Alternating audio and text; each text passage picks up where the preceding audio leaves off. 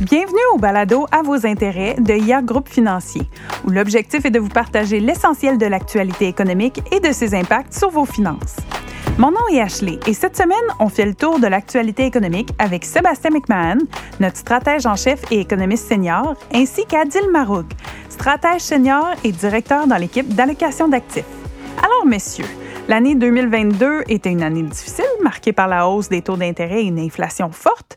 Et l'année 2023 s'annonce marquée par beaucoup d'incertitudes. Alors, bonjour, bienvenue. Hey, bonjour Ashley. Bonjour Ashley, bonjour Sébastien. Bonjour Adil. Les gens te connaissent pas encore, mais euh, maintenant on travaille ensemble depuis quoi, octobre? Octobre 2022, donc tu as rejoint euh, IA. Six mois bientôt. On travaille euh, dans l'équipe d'allocation d'actifs. tu travailles un peu dans, dans l'ombre de des publications qui, où c'est le visage, mais progressivement, les gens vont là aujourd'hui, ils vont apprendre que tu as une belle voix. que tu as des choses intelligentes à dire, puis bientôt, ils vont reconnaître ton visage aussi. Donc, euh, je suis content que tu te joignes à nous pour, euh, pour la première fois ici. ça va être le fun de jaser d'économie puis de marcher ensemble aujourd'hui. Très heureux d'être ici parmi vous. Merci euh, Sébastien, merci Ashley. On pourrait peut-être partir ça avec les thèmes euh, pré-SVB, si on veut, hein, parce que, bon, on le sait tous, en mars, euh, il y a eu la Silicon Valley Bank qui a fait faillite. Donc, messieurs, pouvez-vous nous, nous parler un petit peu de ces thèmes-là? Oui, bien sûr. Les thèmes qui dominaient un petit peu la conversation dans le monde de l'économie et de la finance avant euh, la crise que, que, nous avons connue euh, avec les banques régionales américaines et puis qui s'est étendue euh, plus tard en Europe, c'est l'inflation, la croissance, la politique monétaire. Et, et en fait, quand on analyse l'environnement financier à travers le prisme de ces différents facteurs-là, ben on voit qu'il y a quand même euh, des, des secteurs, il y a des pans de l'économie qui restent malgré tout porteurs et intéressants du point de vue des investissements. Mmh, puis il y a de l'incertitude toujours, il y a toujours, toujours de l'incertitude. 2023, on savait que ça serait une année d'incertitude puis de volatilité, mais les yeux de tout le monde en début d'année. Vous savez, on, on, entendait souvent dire que c'était la, la, récession la plus attendue euh, de l'histoire en 2023. Puis il y avait une espèce de certitude que les taux d'intérêt allaient continuer de monter en début d'année. Puis après ça, il y aurait une pause. Puis après ça, ça baissera en deuxième moitié d'année. Euh, ben, quand il y a une illusion de certitude, parce que c'est toujours une illusion parce qu'il n'y en a jamais de certitude dans les marchés, ben, il y a certains thèmes qui sont plus porteurs. Euh, en début d'année, on parlait beaucoup d'investir basé sur l'inflation. Donc, quand tu parlais au gestionnaire de portefeuille autour de nos collègues, quand on investit basé dans un monde où l'inflation est présente ou ralentie, ben, les classes d'actifs qu'on regardait, c'est quoi les actions? Absolument. Mais si on regarde euh, différents secteurs de l'économie et différents types d'actions dans lesquelles on peut investir, on va vouloir se protéger quand même contre l'inflation qui reste relativement élevée. Donc, on va vouloir investir, par exemple, dans les services aux collectivités qui sont, par exemple, indexés à l'inflation. Donc, si on investit dans une société qui possède des autoroutes ou qui produit de l'électricité, en général, dans leur contrat, il y aura des clauses d'indexation des prix à l'inflation, ce qui va permettre de nous protéger quelque part contre euh, la hausse des prix qu'on connaît tous actuellement. Ouais, puis ça en anglais c'est les utilities pour ceux qui sont habitués de, de, de, choisir des secteurs ou de jouer à Monopoly. Ouais, exactement.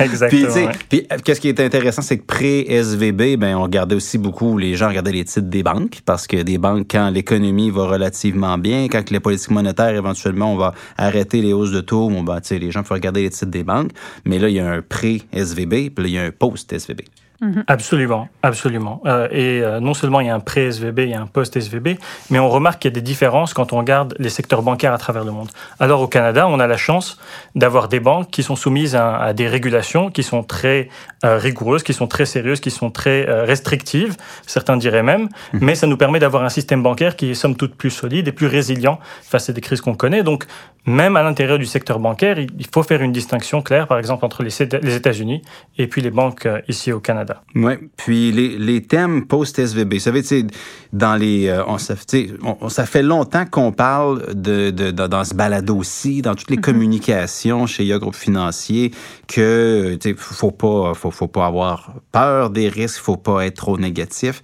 mais c'était quand même un environnement 2023 où faut demeurer relativement prudent, relativement défensif, faire peut-être attention aux thèmes spéculatifs. Donc, dans le monde post-SVB, puis c'est dans ce monde-là qu'on est dans le moment jusqu'à temps qu'il y ait un autre changement, donc disons d'ici la fin 2023, les thèmes les plus porteurs pour, pour l'investissement. Bah, parmi les thèmes qui sont porteurs et qui seront porteurs dans les prochaines années, bah, c'est par exemple euh, tout ce qui est autour du secteur des véhicules électriques et de la transition énergétique. Mm-hmm. Donc, euh, par exemple, au Canada, la cible que le gouvernement a fixée, c'est qu'en 2025, 10% des voitures neuves vendues, soit des véhicules électriques, 40% en 2030 et 100% en 2040. Mhm. Alors ça, ça ouvre un univers d'investissement qui, qui devient très très intéressant, notamment au niveau des métaux de base pour le lithium, pour le cuivre, le nickel, le cobalt, qui sont tous des métaux absolument essentiels euh, pour la fabrication des batteries.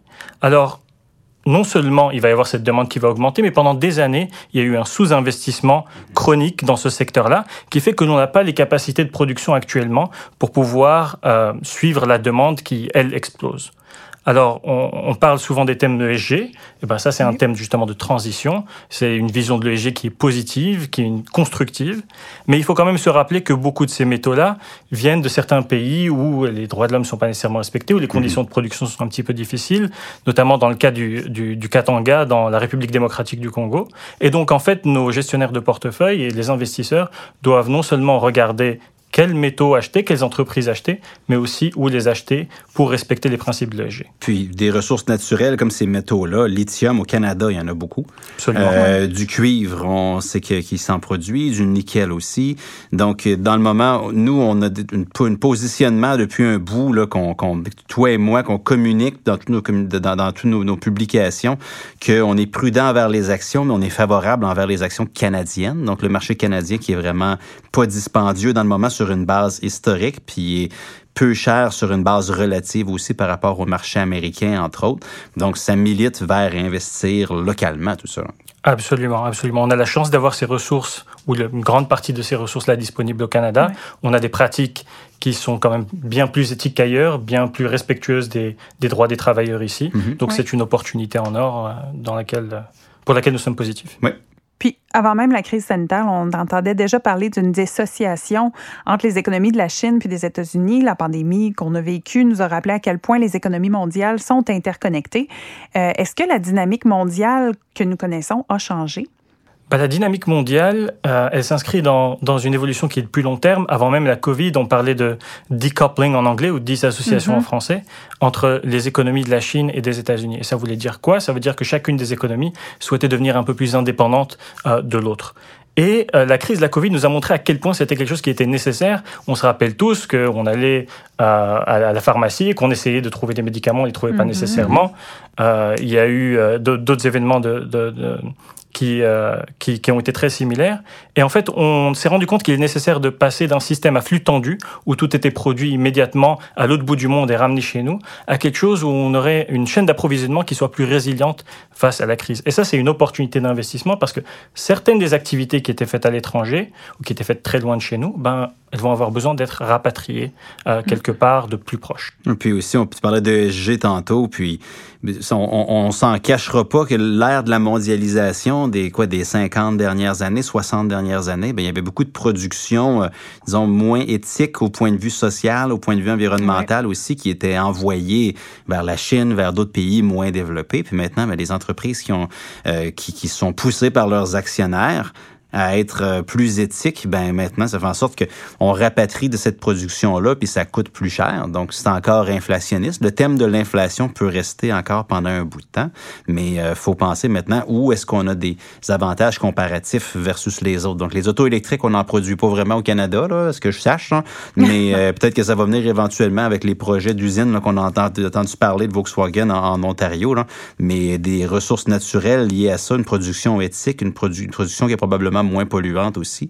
Ça mm. peut être chez nous. Donc, euh, l'investissement local demeure, euh, demeure un terme qui pourrait, euh, qui pourrait être assez porteur pour les 10, 15, 20, 30 prochaines années. Super. Mais merci beaucoup, Sébastien. Merci, Adil. J'apprécie votre partage. Puis à tous les auditeurs, merci d'avoir été là. Je vous dis à la semaine prochaine. Vous avez aimé cet épisode et vous aimeriez en apprendre davantage sur l'actualité économique? Abonnez-vous à notre balado à vos intérêts, disponible sur toutes les plateformes. Vous pouvez aussi visiter la page Actualité économique sur ia.ca et nous suivre sur les réseaux sociaux.